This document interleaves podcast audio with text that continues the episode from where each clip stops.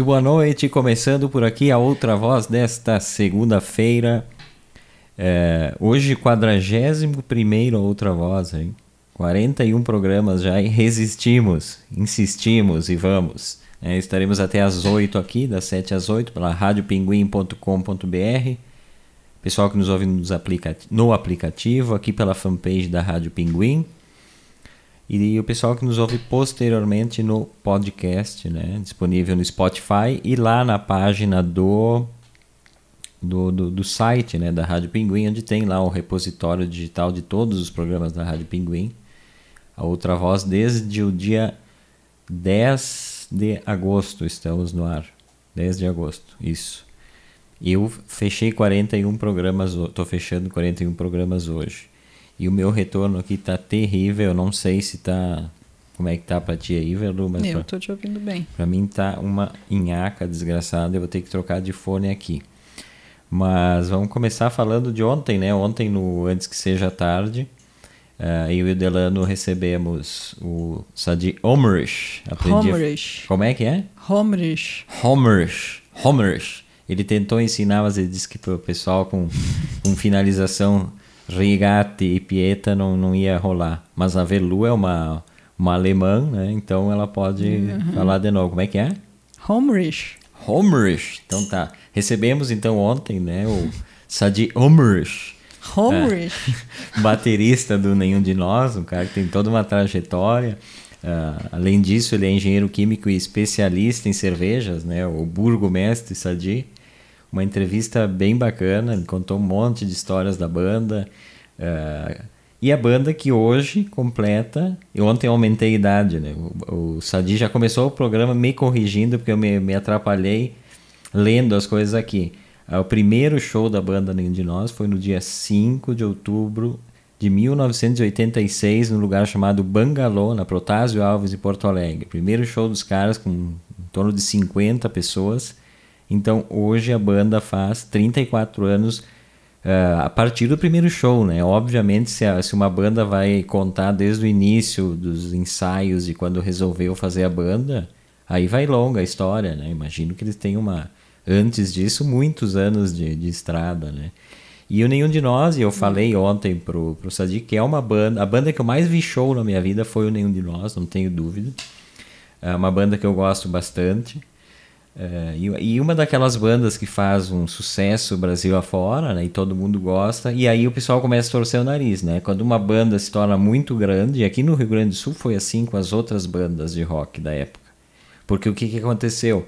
O Nenhum de Nós, o Sadi também falou isso, o, o Nenhum de Nós ele veio que, meio que por fora. Teve na, nos anos 80 ali o, o, o Rock Grande do Sul e o Rock em Garagem, que foram dois discos de, de coletâneas que, que promoveram uma série de bandas da, da época. E o Nenhum de Nós não esteve em nenhuma dessas coletâneas. E aí, no momento em que a, o selo Plug, que é esse que, o, que eles assinaram, uh, lança seis bandas gaúchas, cinco são dessas coletâneas aí. E eles vêm por fora e pegam uma das vagas aí. E aí houve todo o movimento que uma banda que, que tipo, surgiu do nada, né? As pessoas diziam, ah, surgiu do nada porque não passou pelo aval do, dos discos de coletâneas, né? O que é uma grande bobagem que, que acontece muito no, no mundo da arte todo, né? O tal do discurso autorizado. Então, o Nenhum de Nós, que, que por 34 anos de estrada, a maior parte daquelas bandas já não, não existe mais.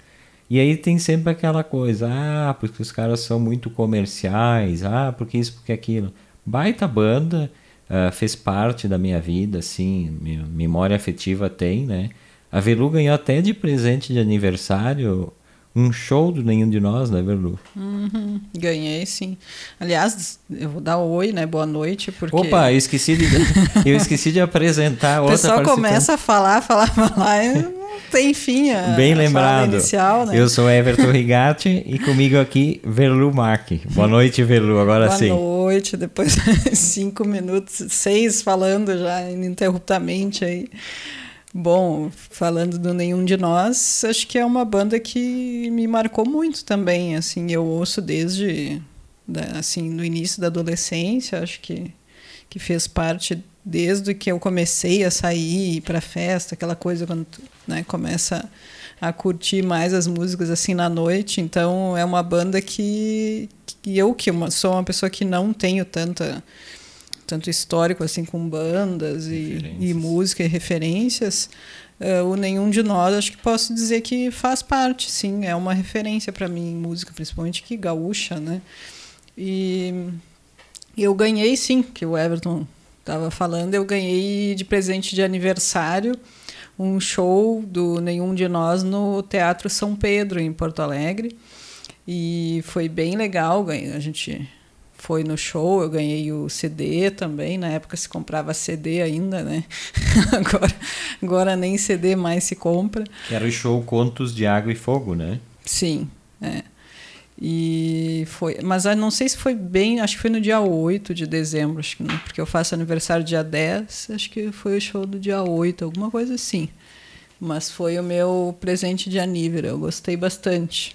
Porque tradicionalmente o, o, o Ninho de Nós faz show no Teatro São Pedro, né? Para quem não é do, do Rio Grande do Sul aqui ou não conhece o Teatro São Pedro, é o teatro mais importante do estado, né? Fica ali em frente ao Palácio Piratini, o Palácio do Governo. Uh, no centro do poder ali, né? O Teatro São Pedro, a Assembleia Legislativa, o, o Palácio Piratini, a Igreja Matriz e o, o, Palácio da Justiça, né? Não sei como é que se chama ali, mas acho que é Palácio da Justiça. Então o Teatro São Pedro é, é, é lindíssimo, o Teatro São Pedro, uma, uma, história toda com a arte aqui. E, e, tradicionalmente em dezembro sempre teve os shows do Nenhum de Nós, todos os discos ali. Uh, eu vi um lançamento que não foi ali, que foi o Paz e Amor. Paz e Amor, que foi lançado no Teatro da OSPA, que eu acho que nem existe mais o Teatro da OSPA, acho que foi desmanchado, não sei o que fizeram, reformaram, mas o lançamento foi lá também, eu me lembro de, de estar lá e sempre estar lá e ver ela voltar, né, que era a, a versão pro David Bowie, Starman. Uh, e eu lembro e tal. E, e, então, o Nenhum de Nós tem sim com, com o público gaúcho, pelo menos, e fez sucesso no Brasil inteiro, mas uma relação muito, muito próxima, assim. Uh, primeiro disco é de 88, se eu não estou me enganado, é 88, e aí. Uh, ou 87, eu acho que o primeiro disco é 87, aquele que tem Camila, Camila mas que demorou quase um ano para estourar. Em 88, aí Camila foi a música mais tocada nas rádios do Brasil, que, que aí foi, foi o, o, que, que disparou assim o, o, sucesso dos caras e tal. E aí no mesmo ano foi lançado o segundo disco que eu mostrei, inclusive que eu tenho vinil, mostrei para o Sadi ontem, uh, que é o disco Cardume, que, é, que eu acho um disco fantástico assim. E ele, ele foi o primeiro disco de ouro da banda, eles venderam 260 mil cópias, um número importante, assim, o primeiro não tinha vendido muito. E aí a banda se firma como uma das grandes bandas do país, né?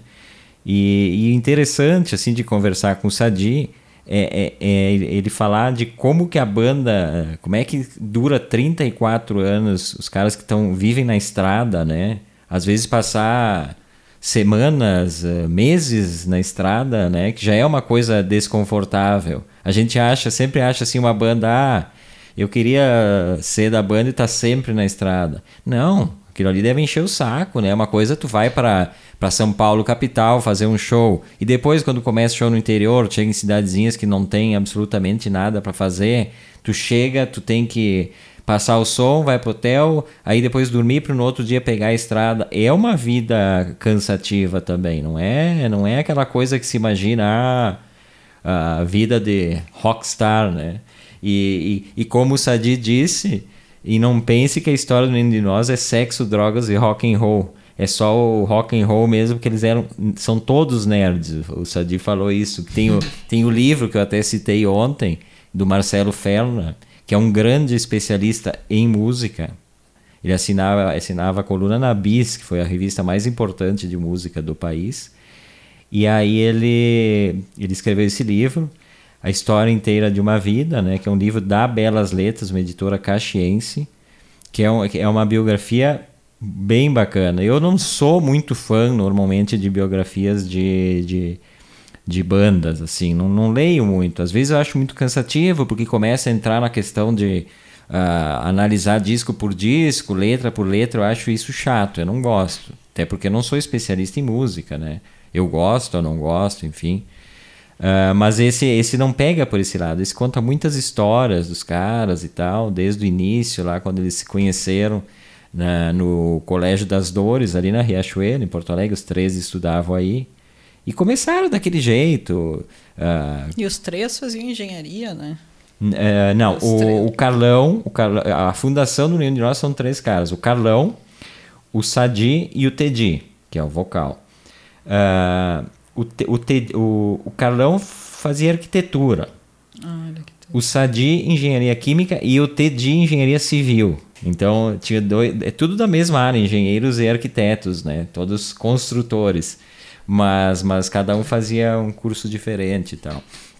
E então, hoje, queria saudar, em primeiro lugar, os 34 anos do Nenhum de Nós. Um grande abraço pro pessoal, né? Uh, Veco Marques, Tedi Correa, Carlão, Sadi e João Vicente, né? Que depois, aos poucos, eles foram uh, uh, introduzindo na banda ritmos regionais, né? Gaita, o acordeão, não sei como é que se chama, o violão e o Veco Marques e o João Vicente são os caras que tinham um pé bem, bem plantado no nativismo, na música nativa também. E aí já participava, até o próprio Tedi também teve algum momento aí que ele participava. Já o Sadi era do, do samba, né, que ele contou no programa. Uhum. Então, parabéns para nenhum de nós, né? Grande abraço.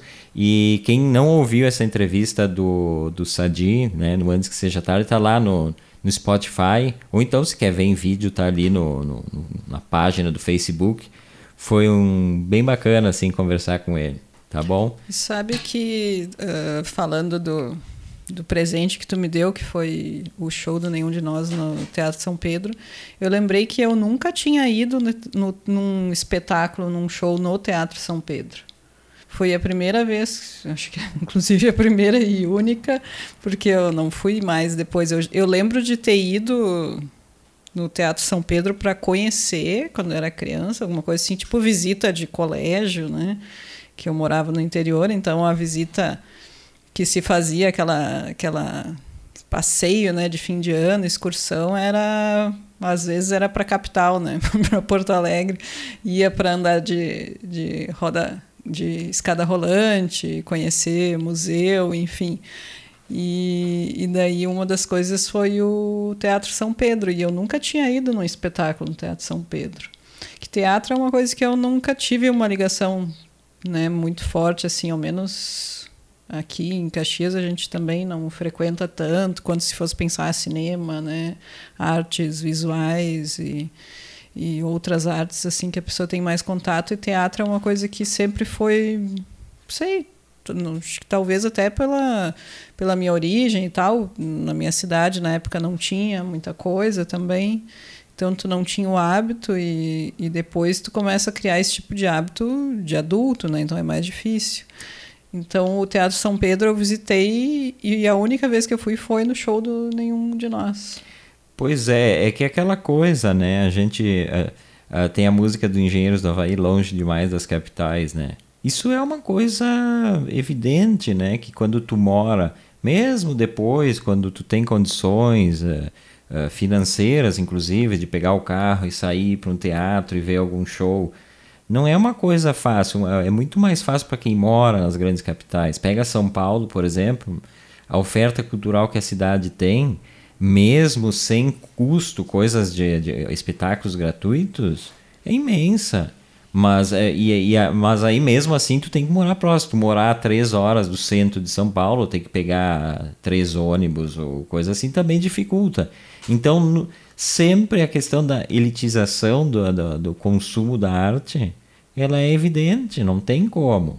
Né? Sim. Então, uh, e, e, essa coisa também, mesmo que tenha condições, ah, uma, uma, uma, uma pessoa que mora em Rolante ou, ou Garibaldi, uh, os pais trabalham, vão levar as crianças para espetáculos, não existe isso. Isso é uma utopia que, que, que se tem, inclusive os artistas têm. Ah, uhum. porque as pessoas não frequentam, não frequentam.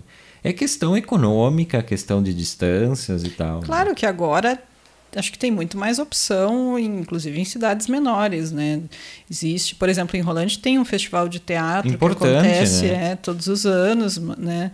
E, e, isso eu até frequentei, mas na época que eu fui algumas vezes lá em Rolante era não era em teatro, Rolante não tem teatro, né? Então eu até tinha contato com o teatro, mas não num, né, num local apropriado, assim, particularmente apropriado. E acho que agora tem em Garibaldi também tem, né? Em Garibaldi tem o. E aí vamos falar do ECOA, já que tu tocou no assunto, ECOA, que é a escola.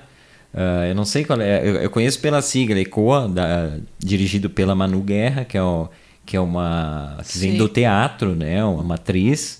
Uh, estudou jornalismo um tempo, mas depois ela foi para o teatro e tal, apaixonada por teatro, e, e, que foi montado um espaço ali. Eu não conheço ainda, eu já disse para ela vergonhosamente, eu não conheço. E aí entra de novo, ó, a gente está a 50 quilômetros de distância, mas a gente não sai daqui para ir lá ver, por uma série de razões e tal, o dia a dia não, não nos impede.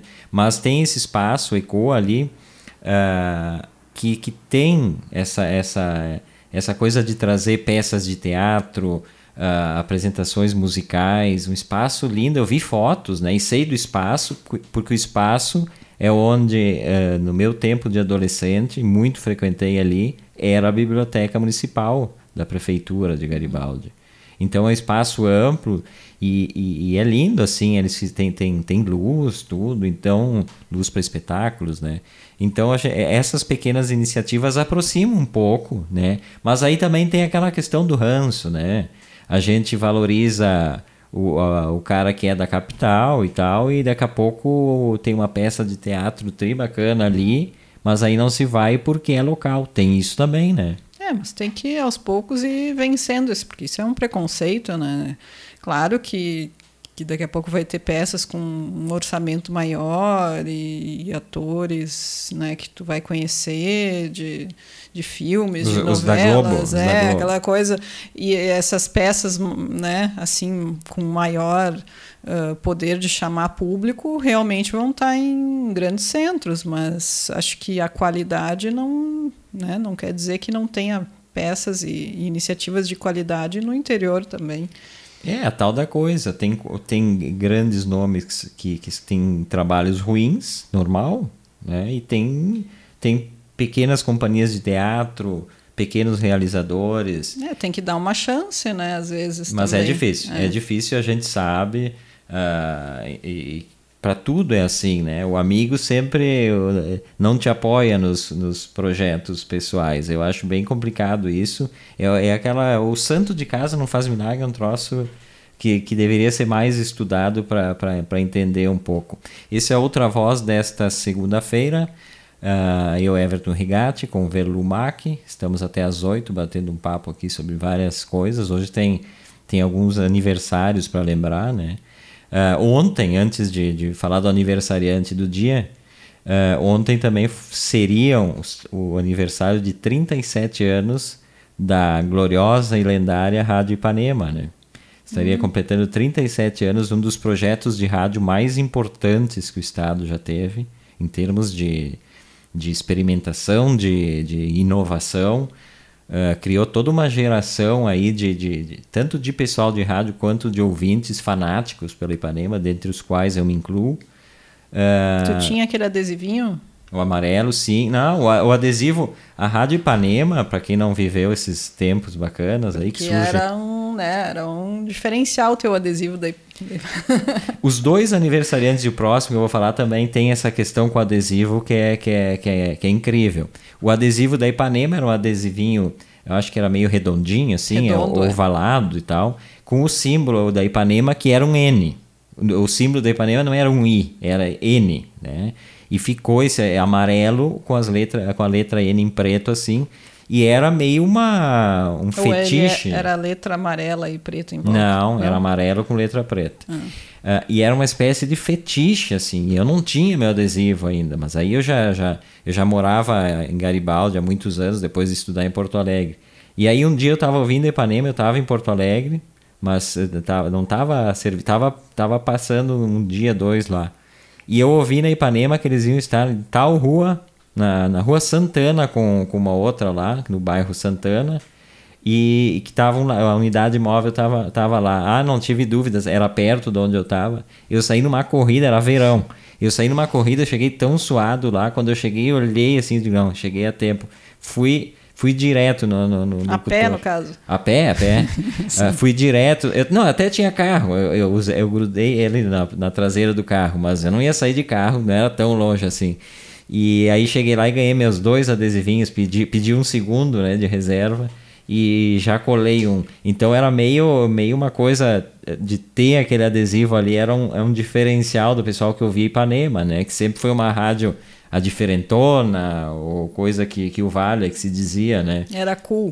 Era cool, era cool ter uhum. adesivo. Aliás, gostaria, os meus dois adesivos da Ipanema se foram, perdi no caminho, um ficou no, no para-choque do carro quando eu troquei, e o outro não sei onde é que anda. Deve valer bastante esse adesivo. Mas então saudar também uh, o, o aniversário de algo que não existe mais, mas existe na, na memória de, de um bom público do Estado aqui, que lembra com saudosismo. E aí eu acho que não é nem nostalgia, que a gente sempre discute, ah, nostalgia é coisa de, de velho e, e, e nostalgia do, do tempo do cara. Acho que não, acho que a Rádio Ipanema ela é um, uma memória afetiva importante e que não deveria ter acabado. Infelizmente, essas decisões dessas empresas de comunicação né, nem sempre seguem um, uma lógica, até porque era uma empresa que, que em determinado momento foi muito rentável para o grupo Bandeirantes. Né? Então, uh, me lembro quando ela desapareceu de desfazer amizade no Facebook de gente que não conhecia a história da, da... Eu tinha um amigo, amigo, amigo de Facebook, amigo virtual, que era paulista e no, no, momento que o povo, o povo chorava o desaparecimento da Ipanema, fez algum comentário ridículo do tipo: ah, esse povo não tem o que fazer, não sei o quê. Ah, xinguei e desfiz amizade. Nem conhecia a história. Tem coisas que a gente tem que valorizar na história da, da, das pessoas, né? Tem, tem coisas que são importantes, tem outras que não e tal. Mas então saudar e saudar a pessoa de, de dois caras que fizeram parte da Ipanema que estiveram antes que seja tarde, né? O grande Mauro Borba, que é um dos, dos pais da Ipanema, né? Junto com o Newton Fernando, foram os dois caras que, que criaram a Ipanema. O Mauro Borba é um criador de, de emissoras, né? Depois criou a, a, a, marca Pop Rock. E o KG Lisboa, que esteve no, no, no, no, Ontem foi o Sadi, no outro fim de semana, o KG Lisboa, atualmente na Rádio Clube aqui de Canela e também com programa na Rádio União, mas que também teve uma história toda de, de amor né, com, a, com a Ipanema. Ele frequentava como ouvinte, levava, levava seus disquinhos lá, depois começou a participar do Clube do Ouvinte, que era o o programa em que as pessoas levavam o disco e produzia o programa, os ouvintes. E aí, a partir daí, o KG, em determinado momento, Mauro Borba tinha que viajar, não tinha ninguém para o lugar. O KG, o KG aí, nunca mais largou o rádio. Uma história interessante também, né? Então, uh, saudades da Ipanema FM. E quem está de aniversário hoje e que não avisou ontem durante o programa, estava ouvindo o programa, porque é um grande amigo do Sadi, foi quem intermediou, inclusive, o contato com o Sadi. E tá, tá de aniversário hoje, não falou e nós não pudemos falar ontem, então vamos falar hoje no programa. A mesma idade que a Ipanema faria. Né? Mesma idade que a Ipanema. Uh, nosso querido, amado Barjoi, né? para quem é de Garibaldi, da região e do, do estado aqui, conhece bem. Um bar rock que está fazendo 37 anos, então imagine uma cidade com nem 30 mil habitantes com bar rock com 37 anos, não é para qualquer um, né? A Velu conhece, é. conheceu conheceu há quantos anos atrás? Uns 5, 6 anos, acho, né? Durante a realização do documentário. É, eu não sei se eu já tinha ido, mas se eu tinha ido, acho que não, na verdade. Acho que eu conheci, assim, de ir frequentar ali algumas vezes nessa época aí do documentário mesmo. E o Joey postou hoje, né? E eu, eu, eu, sabia que era outubro, mas eu não sabia que era hoje. Que é, foi numa quarta-feira em que ele começou a atender. A história do, bar, do Bar Joey é a seguinte. E até eu realizei em 2015 o Paredes que Falam, depois a gente pode dar um, uma falada sobre ele. Uh, o Bar Joey começa onde era o bar do Hotel Pieta, que era o hotel do pai do, do, do Joey. Ainda existe hotel, só que agora é numa outra foi construído atrás ali. Então em cima era hotel e embaixo o Joey começou a atender. E era um bar que vendia sucos. Era uma lancheria. Era uma lancheria, mas um pouco mais moderninha, assim, porque questão de sucos eh, naquela época não era uma coisa comum. Suco né? era uma coisa, um diferencial. E, e, e, comi, e, e, e, lanches mais com uma pegada um pouco mais natural também tinha. Né? Era eh, pastéis, mas pastéis um pouco sei lá, com coisas mais naturais. O Era o tem. hipster da época. Pode ser. E, e, aí o Joey começa, então ele botou hoje numa quarta-feira, essa data, 5 de outubro de 1983, é isso, né? 80, não, não, 1980, é, as contas, as contas são sempre terríveis. 37 anos. A gente tá em 2000. Bom, não interessa. Não. Ele começou, era uma quarta-feira, ele começou a servir ali, era um bar diurno e tal. E, e foi a coisa foi avançando, a turma dele que frequentava bastante aí o lugar e tal. Uh, e aí daqui a pouco se tornou o que é hoje, que é, um, é uma espécie de pub, né? Com uma decoração. E aí o nome do documentário que eu fiz, que é Paredes que Falam, uh, uma, uma decoração uh, com muitos objetos que são dados pelas pessoas que, que, que ali frequentam, viajam e levam, e coisas assim inacreditáveis estão naquelas paredes. E, e, e, um clima rock, assim, e um clima que só o Joey consegue dar para um bar também, né? Vamos falar sério. O Joey é um cara que, que tem um, uma forma de se relacionar com as pessoas que é uma coisa muito, não sei que palavras, apura, né? É um cara que não tem, não tem essa coisa assim, ah, nem de se fazer, nem de ser. A gente sempre espera ah, um cara que trabalha na noite em bar, normalmente com o tempo vai se tornando uh, ranzinza, né, cansado. Não, o Joy é a maior, é o parque de diversões do Joy, na verdade, não é um trabalho, né? E, e o Joy sempre diz que o bar nasceu, na verdade, e ele conta isso no documentário Paredes que Falam, uh, que, o, que o bar nasceu porque ele se encantou com um livro de um cara que se chama Michael Jackson, Michael Jackson, um livro de drinks que, ele, que alguém deu para ele e tal. E ele começou a se encantar com aquilo, ele lia e tal. E até ele conta que que aquelas coisas nem, nem, nem tinham em Garibaldi na época para fazer e tal, não, não, sabe? Coisas. Tinha nem os ingredientes. Os ingredientes. E aí ele começou a fazer drinks e tal. E aí que, que nasce esse, essa, essa verdadeira instituição garibaldense. Deixa eu dar um oi aqui, a outra voz desta segunda-feira. Eu sou Everton Rigatti, Velumac comigo aqui, que não foi anunciada no início. Uh, chorou, deu uma chorada é. e depois foi anunciada. A primeira vez que alguém não é anunciado aqui. Deixa eu dar uma passada aqui quem está conosco. Débora Loz de Souza Notari. Uh, manda palminhas aqui. Ela bota: Bar Show faz parte da minha vida. A primeira vez que fui com o meu pai, como o meu pai contava. Fui a primeira vez com um ano de idade tomar suco lá com meu pai Rui, amigão do Joy. Uh, faz parte da minha história. Olha só que bonito, né? Até me uhum. emociona contar essas coisas. Porque o Joy tem essa relação com a cidade.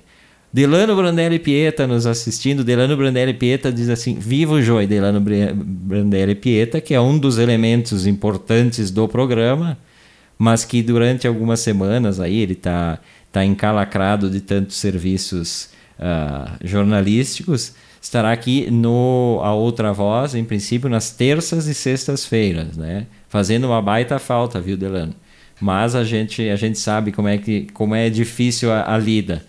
Uh, grande... Mas o salário vai, vai ter desconto, viu? Não, é. não, não, não. Isso, isso eu falei com a direção da rádio uh, e tá garantido o salário integral. Uh, Astros, pega Astros aí da Globo e tal. Uh, se o cara disser assim, ó, eu, eu não posso mais ir todos os dias, o William Bonner, não posso ir mais Olha todos os dias. que a Globo anda revendo os contratinhos. Hein? Não, não, mas tem contratos e contratos. Eles não estão mais fazendo aqueles co contratos vitalícios lá que eles faziam, estão rompendo até com grandes atores. Aí. O William Bonner, por exemplo, se disser, ó, eu só quero apresentar o Jornal Nacional no sábado, mas eu não preciso dizer, né, meu salário eu quero integral, ele vai receber. É o caso do Delano. O Delano não tem desconto e Delano voltará ao ar todos os dias quando quiser e puder, né? Mas a gente sabe que tá é complicado realmente, né? Mas a gente é resistente aqui, né? A gente vai tocar o barco, mesmo que o pessoal tem o pessoal que se ofende, tem o pessoal que acha que que isso, que aquilo, né? Nós vamos tocar o barco aqui e sempre na companhia desse pessoal todo que, que vem todo dia aqui dar seu oi, um público um público muito carinhoso com a gente, inclusive, né? Tanto aqui no Outra Voz quanto antes que seja tarde. É, é, muito bom fazer e receber as mensagens que a gente recebe, porque é o que dá o estímulo, né? A gente não tem, a gente não tem patrocínio, não tem financiamento, não tem nada. Mas a gente vai nesse estímulo de gostar de fazer, e o Delano é um baita parceiro. Uh, falei no início, não sei se o Delano está ouvindo, hoje é o programa 41. A gente tinha feito, eu e o Delano, quando ele trabalhava na, na outra emissora dele, que ele tinha o programa sobre a mesa, que ele me convidou, a gente fez 79 programas juntos, né, até que ele trocou de empresa. Uh, então, a gente faz porque a gente gosta realmente, né? Às vezes dá um desânimo, dá, aí um tem que animar o outro porque é difícil, não é fácil botar um programa todo dia no ar, né? Tem que ter sempre uh, algum assunto para falar e às vezes uh, a pessoa está cansada e tal, mas a gente toca o barco porque gosta da coisa. E a Velu, a Velu não é muito de nunca teve essa experiência. Teve na antiga Rádio Pinguim, mas agora tá tem que trancar a porta quando eu quiser fazer o programa sozinho, porque ela invade. Ela vai chegando, invadindo com seu cafezinho.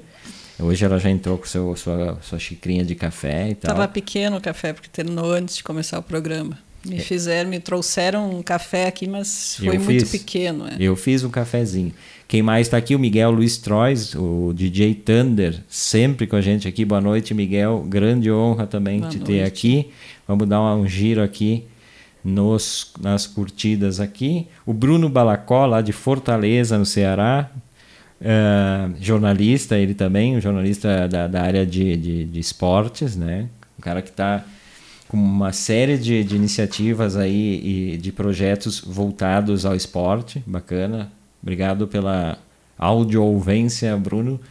O Vanderlei Cunha, de Porto Alegre, né? nosso, nosso ouvinte, dia, ouvinte, eu acho que ele assiste pelo Facebook, diário, né? Fiel. Todo, é, fiel, toda uma história com rádio, um cara que tem uma, uma trajetória, daqui a pouco nós vamos falar dele também, é uma trajetória importante e tal. Então é uma honra todas as pessoas que nos acompanham e, e, e, todo dia, né? As pessoas sempre dão aquela passada. A gente sabe que a audiência de rádio, eu que sou um ouvinte fanático de rádio, a gente tem dias que a gente não consegue. A gente gosta, por exemplo, de um programa e tem dias que a pessoa não consegue, né? E, e eu mesmo faço isso. Mas a gente sabe que as, essas pessoas aqui, mesmo que todo dia elas não possam estar, é facilmente compreensível, não é um horário dos melhores para se assistir um programa, se ouvir um programa, mas essas pessoas são sempre muito carinhosas e quando elas podem, elas passam aqui. Então, muito obrigado a todos que, que nos acompanham. Uh, e aí, da, a gente estava falando do, do, do Joy, né, só para finalizar. Então o Joy, o Joy criou essa relação com a cidade tão importante e foi tão importante na minha vida como adolescente que viveu em Garibaldi, que é, um belo dia eu fiz o documentário Paredes que Falam, isso lá em 2014 a gente começou a produzir. Velu foi a produtora executiva, ela que puxou a grana, porque a produtora executiva não, não conseguiu nada, então ela botou a grana no documentário. Uh, a produtora executiva, no caso, carrega tudo. Também, também. Faz as funções que não tem gente para fazer, isso aí. É, é, só para. Agora eu vou falar do, do, pessoal que ajudou a fazer esse documentário. Que, quem acabou de entrar aqui, Pedro Nora Ferreira, que foi meu assistente de direção no ah, documentário, está dando seu, seu ok aqui, né? Uh, porque o Paredes que Falam foi um projeto muito pessoal, em que eu queria contar essa história do bar e fiquei muitos anos pensando em como eu ia contar essa história, se eu ia me colocar como um dos personagens, né, documentário em primeira pessoa. Uh, depois eu resolvi que não, que eu ia escolher pessoas que representassem a história de muita gente lá no bar, né, cada um com suas características, mas personagens representativos da história de todos nós, na verdade. E aí então o documentário foi para um outro caminho. Até tem alguma coisa, algumas palavras minhas no início do documentário ali, uh, só para esse start do, do que é o documentário. E então aí a gente fez esse, esse, esse, esse filme com a ajuda de muitos amigos que fizeram o trabalho sem nenhum tipo de remuneração. Acho isso, no, no, no mundo do audiovisual, isso com frequência acontece, né? Uh, Então, uh, deixa eu, não quero esquecer de ninguém, mas vou citar quem participou, acho importante. Então, a Verlumac foi a produtora executiva, a produtora de, de set foi a, a Débora Chiari, né? Uh, quem fez a captura do áudio foi o, o Vander, né? Uh, direção de fotografia, a Flora Simon da Silva, minha querida amiga, e depois eu quero falar dela também, que eu vi uma coisa bem legal sobre a Flora hoje. Uh, a câmera, o Leandro Foscarini, o Fosca, grande Foscarini. o Pedro, o Pedro na hora que foi assistente de direção, ou seja, ele foi o meu o meu ponto de briga, assim, assistente de direção e diretor, se não brigar uma vez no set, não, não, não tem nem por que ter, né? A gente teve uma briga feia, né, Pedro?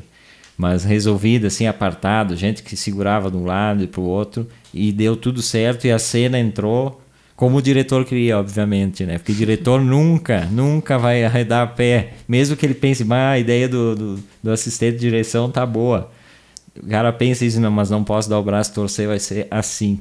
Mas foi, acho que to, to, a Pauline, a Pauline também, que, que foi também determinado, a partir de determinado momento assistente de produção, né? E acho que eu não esqueci de ninguém, as né? fotos. A Ângela, Angela Pimentel, Pimentel fez, fez uma, as fotos estilo de determinados momentos e uma série de pessoas que participaram do do, do, do documentário, não como, só como personagens, no apoio e tal. E aí ficou Paredes que Falam, um documentário que está lá no YouTube. É só buscar por Paredes que Falam mesmo. E para mim, assim, um filme que. Uh, eu tenho um carinho muito grande pelo filme porque é a minha história. Minha história passada ali no bar. Uh, eu tenho histórias terríveis no bar, né? E ainda bem que eu não, não fui personagem para não contar, assim. Eu enchi muito o saco do Joe, eu, eu criei muitos problemas, é, é verdade isso. Uh, de, de, arranjar confusão, ela, eu era arranjador de confusão. Mas eu é não... que tu devia de ser um dos muitos que criaram problemas para o Joey, né? Por isso que ele não pode ficar com mágoa de ninguém, porque deve ter tanta gente criando problema na noite que não deve ser fácil, né? Ter um bar assim por tanto tempo, eu imagino. Não sei, eu, eu na verdade não conheci. O primeiro bar que eu conheço, assim, região e, e que eu tive contato próximo, assim, é o Bar Joy, de durar tanto tempo, porque em Rolante, que os, os lugares que eu frequentava, nunca duraram tanto tempo assim, né? Nunca eram. E mais é a, a, questão da proposta também, né? Porque uma coisa, por exemplo, vamos pegar o momento, as, a última década, um pouco mais. Uh, se o cara vai abrir um bar que ele, ele quer fidelizar as pessoas, o que, que ele vai pensar em termos musicais, por exemplo? Ah, se for hoje é sertanejo, né? E o que, que mais? E, uh, uh, talvez o pagode universitário, sei lá se tem isso, estou inventando agora, é, tu, tudo tem universitário. É, tudo que tem universitário depois, né? tipo forró é universitário. É da moda, da moda. Pagode universitário, sertanejo universitário, todas essas coisas assim tem bastante público, né? Pois é, então, é, quando se pensa aí, é a mesma questão para tudo, né? Tudo é assim. Tu vai pensar uma rádio, por exemplo, a Rádio Pinguim, tu quer público, é público de massa, tu vai ter que partir para o segmento desses aí. Mas, não, mas, não, mas aí vai contra a ideia das, das pessoas que, que fazem, né? Eu, Delano, tu. Uh... É que se, se o objetivo fosse, uh, em primeiro lugar, uh, tentar monitorizar. Monitorar. Moni, né? Nós dois estamos Mone, mone... Monetarizar. Né? Também, ah. por que, que não diz assim, se o objetivo fosse ganhar, ganhar dinheiro? dinheiro? É mais fácil, tá certo. Se fosse esse o objetivo número um, teria que partir para isso realmente, que é o que a maioria das, das rádios né, conhecidas fazem, né, se for ver.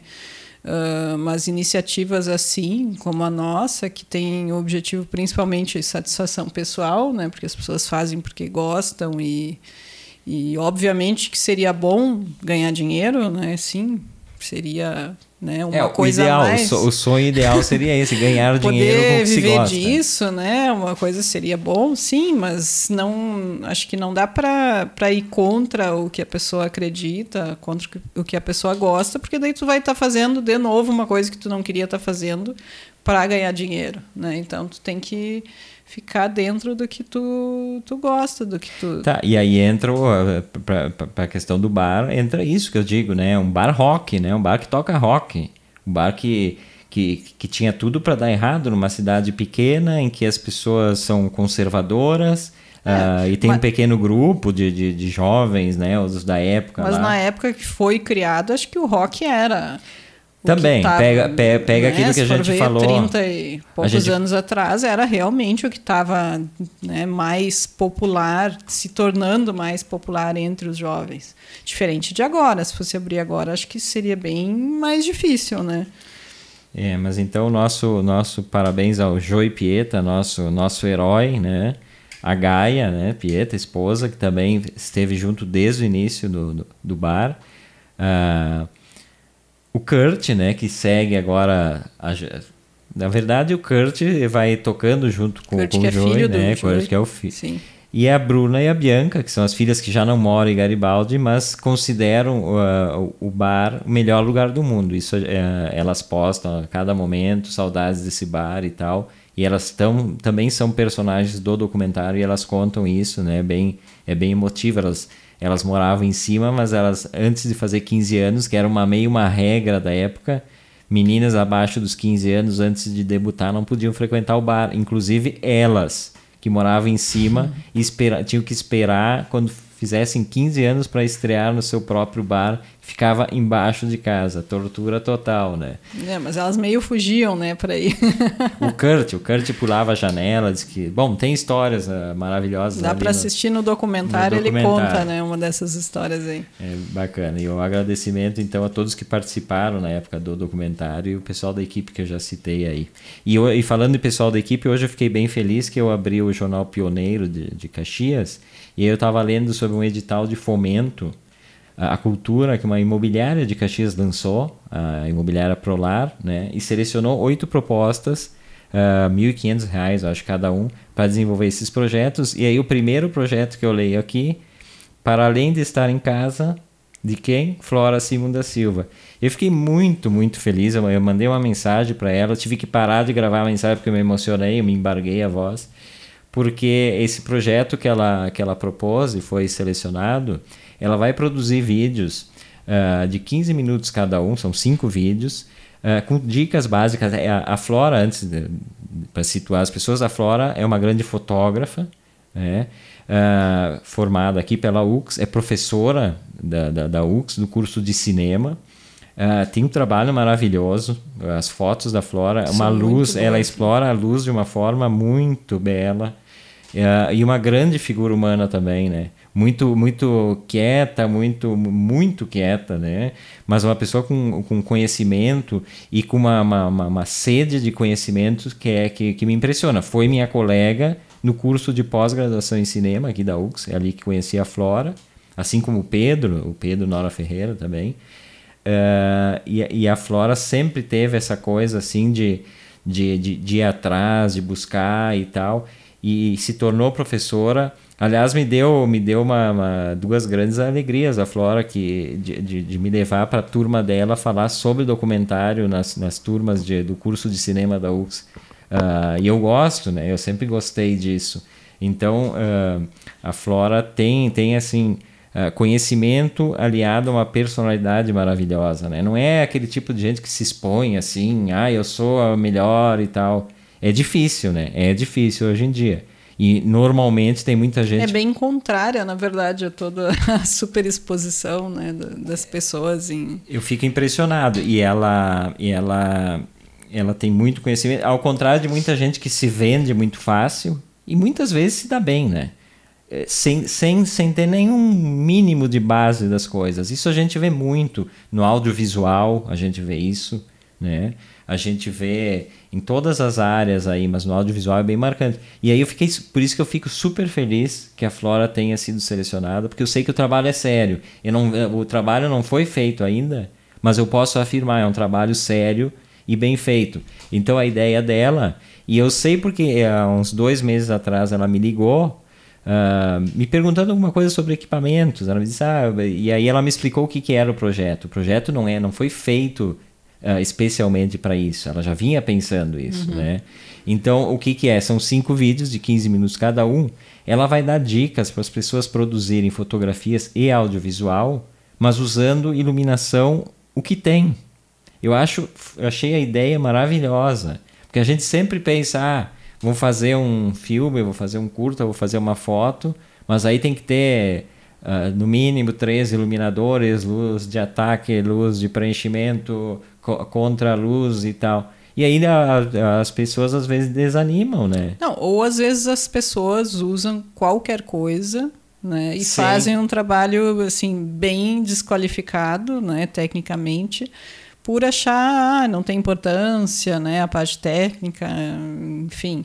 Mas o que ela propõe é justamente usar o que tem disponível, né, de forma fácil, barata, uma mas... luminária, alguma coisa, mas que fique com uma qualidade técnica. Né? Acho que essa é a, é a grande questão. Tu conseguir usar esses materiais, mesmo sendo barato, mesmo usando um celular, que é o que ela pretende usar né, para capturar as imagens, mas fazendo de uma forma que fique um qualidade, uma qualidade boa. Né? Que é outra coisa, assim.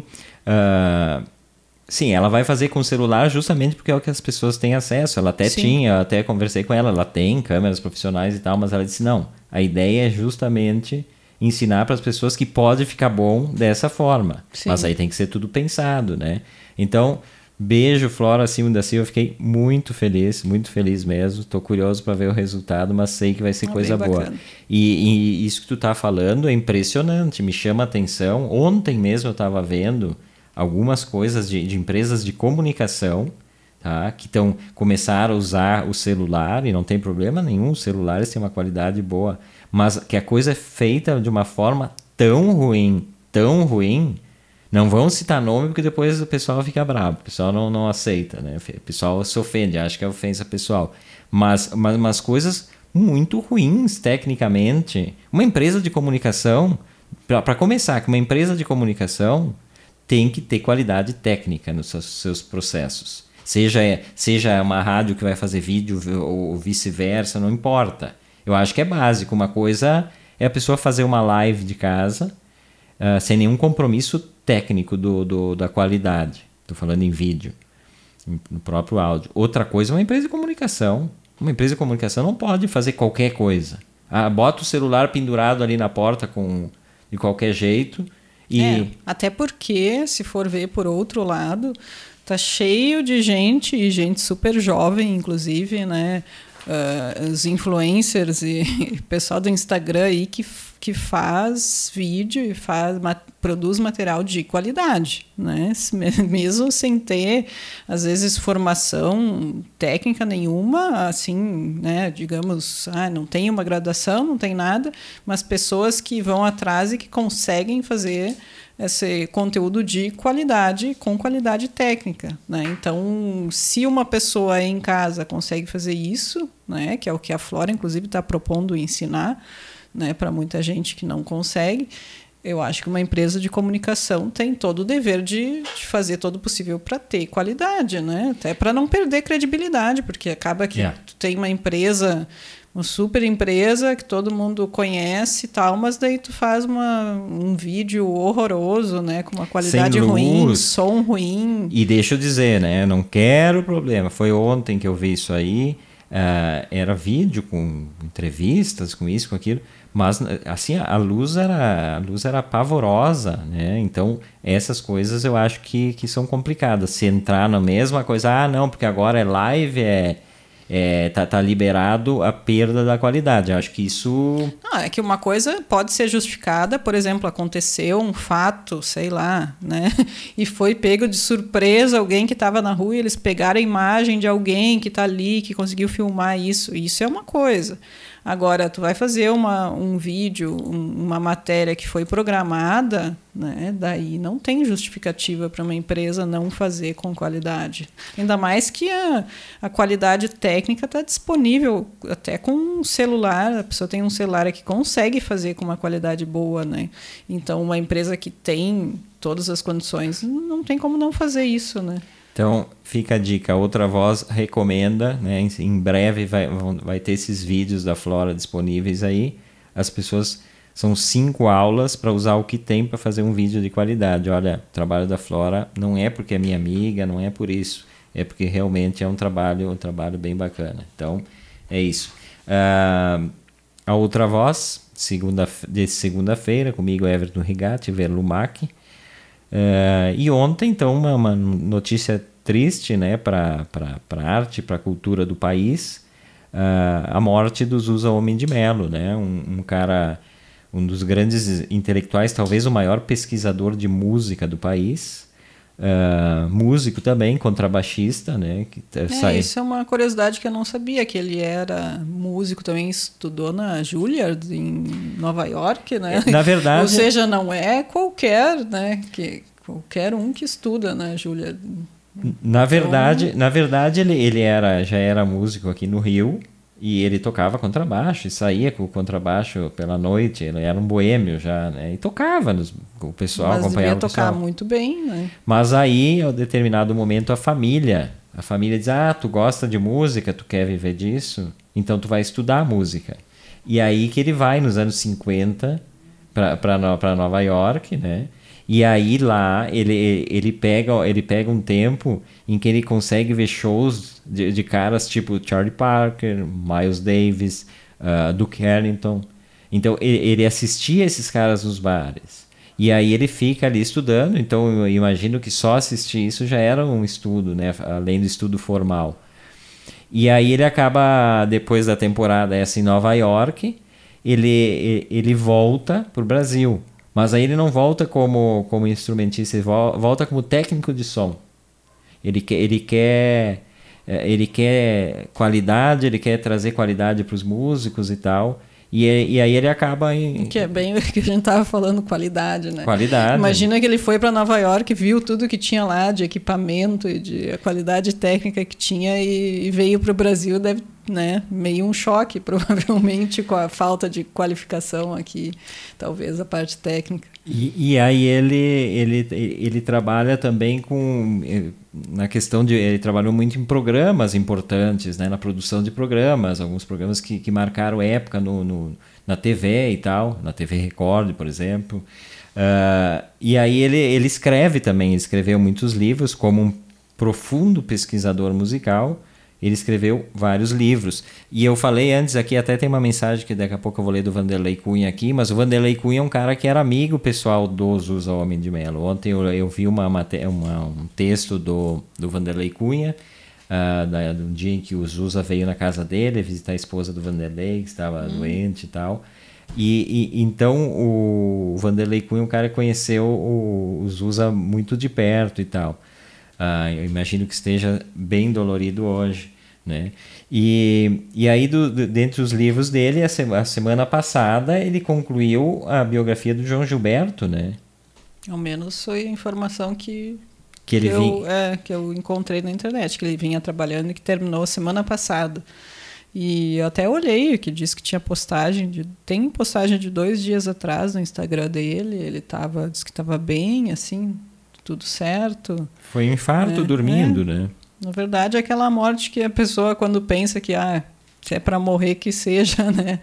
Dormindo, menos eu, né? Pensando Oiten, assim. 88 anos, é. ele, ele tava, tava é com triste, 88. Mas é. e, e sim, em março, pelo que, pelo que eu tô lembrando aqui, o Vanderlei, Vanderlei Cunha pode me corrigir, em março ele, ele ainda estava escrevendo e ele entrou em contato com o Vanderlei Cunha para algumas informações sobre o João Gilberto e tal. E, e aí agora que ele concluiu, deixou ela conclusa, ele, ele faleceu, mas deixou a obra. Né? Aqui, aqui na nossa biblioteca tem o Copacabana, que é a trajetória do samba canção, né, que ele escreveu pela a gente tem edições Sesc aqui, acho que foi, acho que é a primeira edição que a gente tem, que é um livro que é, conta minuciosamente essa história do samba canção. Tem o do, do Rui Castro, que é o A Noite do Meu Bem, que também conta essa história, mas a, a pegada é um pouco diferente. Uhum. Eu que não entendo de música, tem partes aqui do Copacabana que, que acabam sendo difíceis. Ele fala em, em, em coisas de em coisas técnicas do som ali, né? Como profundo conhecedor, e que eu, eu me perco. Mas é um, é um grande livro, Copacabana. uh, da editora Sesc, agora esperar o lançamento do João Gilberto, né? Mas, infelizmente, essas coisas fazem parte, né? Então, ontem a minha timeline estava lotada de, de, postagens sobre os Usa Homem de Melo, né? Uh, interessante, né? Também, a semana passada, falando do Vanderlei Cunha, semana passada, no programa, tava, a gente estava ao vivo no programa, o Vanderlei Cunha me manda um link do documentário dos Usa Homem de Melo, que é de 2018, eu acho, esse documentário, do uhum. Vimeo ainda. Ele me mandou, mas ele me mandou com outro sentido. Olha que, que como é que são essas coisas. Ele me escreveu, ele disse, ó, oh, esses dias tu, tu falou do, do, do, do André Memari no programa, uhum. que é um uhum. músico jovem de um talento assim incrível. Ninguém conhece, assim, a grande massa das pessoas não conhece. O cara trabalha com. Ele é um, um pianista erudito e tal, um multi-instrumentista. E eu tive a oportunidade de conhecer num trabalho audiovisual. Uh, conheci, almocei com a mãe dele, com ele, que é uma, uma, senhora que é música também, uh, na casa deles durante a gravação. A gente gravou nos estúdios dele e tal. Outra hora posso contar em detalhe essa, essa história, porque o André Memar é um, é um baita cara. E o, o Vanderlei Cunha me disse, ó, nesse vídeo, nesse filme aqui do Zusa, o André Memari é, brilha também. Tu, tu falou nele no programa esses dias, dá uma olhada aí, eu vi o trecho. É um trecho, ontem o André postou, inclusive, que, que ele toca alguma coisa ao piano, é, naquela virtuose que é o André Memari, e o Zusa Homem de Melo tá ali do lado, sorridente, dançando e tal. Um momento bem, bem bonito. Então, olha só como essas coincidências, né? Sim. né? É, eu não, não, não conhecia assim nada muito da biografia dele, fui dar uma olhada, né? Quando aconteceu de saber da notícia. E, na verdade, apesar de ser uma notícia triste, uh, vendo a biografia dele, vendo uns vídeos dele, pareceu uma pessoa tão legal assim que. E com toda a história ali, até tu fica meio emocionado pensando que legal ter uma pessoa assim, né? que tem uma história dessas, apesar de ter falecido, assim, que, que bonito que é que existe uma pessoa que, né, ter, conseguiu realizar tanto, né? Viveu bastante também e, e, parecia ser uma pessoa tão gente boa, assim, então... É, de... são, são poucas as histórias... É é, eu diria que não são histórias planejadas por marketing e por assessor de imprensa, né? Que, é, que é, atualmente é raro, né? Normalmente a gente sempre fica desconfiado de pessoas que surgem aí e, e, e essas pessoas têm uma história real, é, um envolvimento. Uma história bonita, né? E com tanta coisa que aconteceu, com tantas realizações que eu acho que uh, ele deve ter, claro que não queria morrer, mas né, deve ter tido uma vida que, que sim, que vale, deve pensar que valeu a pena, né? Deixa, deixa, o, de, é. deixa uma, uma, uma, uma, uma, uma história marcada assim pela, pelo trabalho que ele sempre gostou de fazer, né? A pesquisa musical e esse envolvimento todo com a música e com com, com que fazia o que gostava, né? É. Que, que realizou muito. Acho muito legal a história. Bom, esse é Outra Voz desta segunda-feira. A gente está quase no final do programa, que vai até às oito. Avisando que amanhã Delano Pieta estará no programa. Uh, Vanderlei Cunha tinha colocado aqui, não li em tempo, mas ele estava falando na, na, questão de bares e casas noturnas. A lógica talvez seja qual durou menos. Um amigo radialista levou um ano e meio planejando uma boate, o Espantalho, na Santo Antônio. Com três semanas de atividade, sofreu um assalto devastador e faliu. Risos, ah. ele botou. É, é, é complicado, né? A história é, uma, é um final triste, né? Três semanas e, e aí se vai. Bom, durou mais tempo de planejamento do que do negócio. É triste, mas acontece, né? Bacana. Uh, deixa eu só dar mais uma atualizada, ver se não tem mais mais alguém para dar um oi, porque às vezes eu esqueço, depois eu vejo, me dá um, aperto, digo, poxa, não, não citei uh, a pessoa, mas acho que já citei todo mundo que está aqui com a gente hoje. Uh, Verlumac, eu te dou, deixa eu ver quantos, eu tenho que olhar para o relógio oficial lá, eu te dou 30 segundos para despedida, é algo inédito. Pois é, fica Aí vai ficar não saber não o que falar. Não sei nem o que falar com tanto tempo, né? então tá, já perdeu 20, tem 10. Para dar esse tchau aí, primeiro dizer que não fui nem apresentada hoje, mas eu, eu te perdoo dessa, dessa falha aí grave inicial. Entrei empolgado no programa. e um agradecimento especial a todos os ouvintes e ouventes, né, que nos assistiram aqui pelo Face, que vão assistir depois, vão ouvir depois no podcast. Ou que vão ouvir na Rádio Pinguim, nas várias reprises né, que também tem. E passar a bola aqui para o Everton fazer o fechamento. Vi que o Vanderlei comentou mais alguma coisa ali. Conforme disse em seu documentário, Zusa era feliz e sabia. Ah, bah, que bacana. Lindo. Um abraço então, Vanderlei Cunha, Débora Delano. Delano, né? Amanhã Delano aqui no programa, não sem falta, sem né? desculpa. Né? Estará amanhã. aqui, não, mas não Vamos é desculpa. Vamos ir buscar ele. Uhum. Uh, um fazer beijo, ao vivo amanhã. Um beijo para todo mundo que nos acompanhou. Amanhã estaremos de volta. Tchau.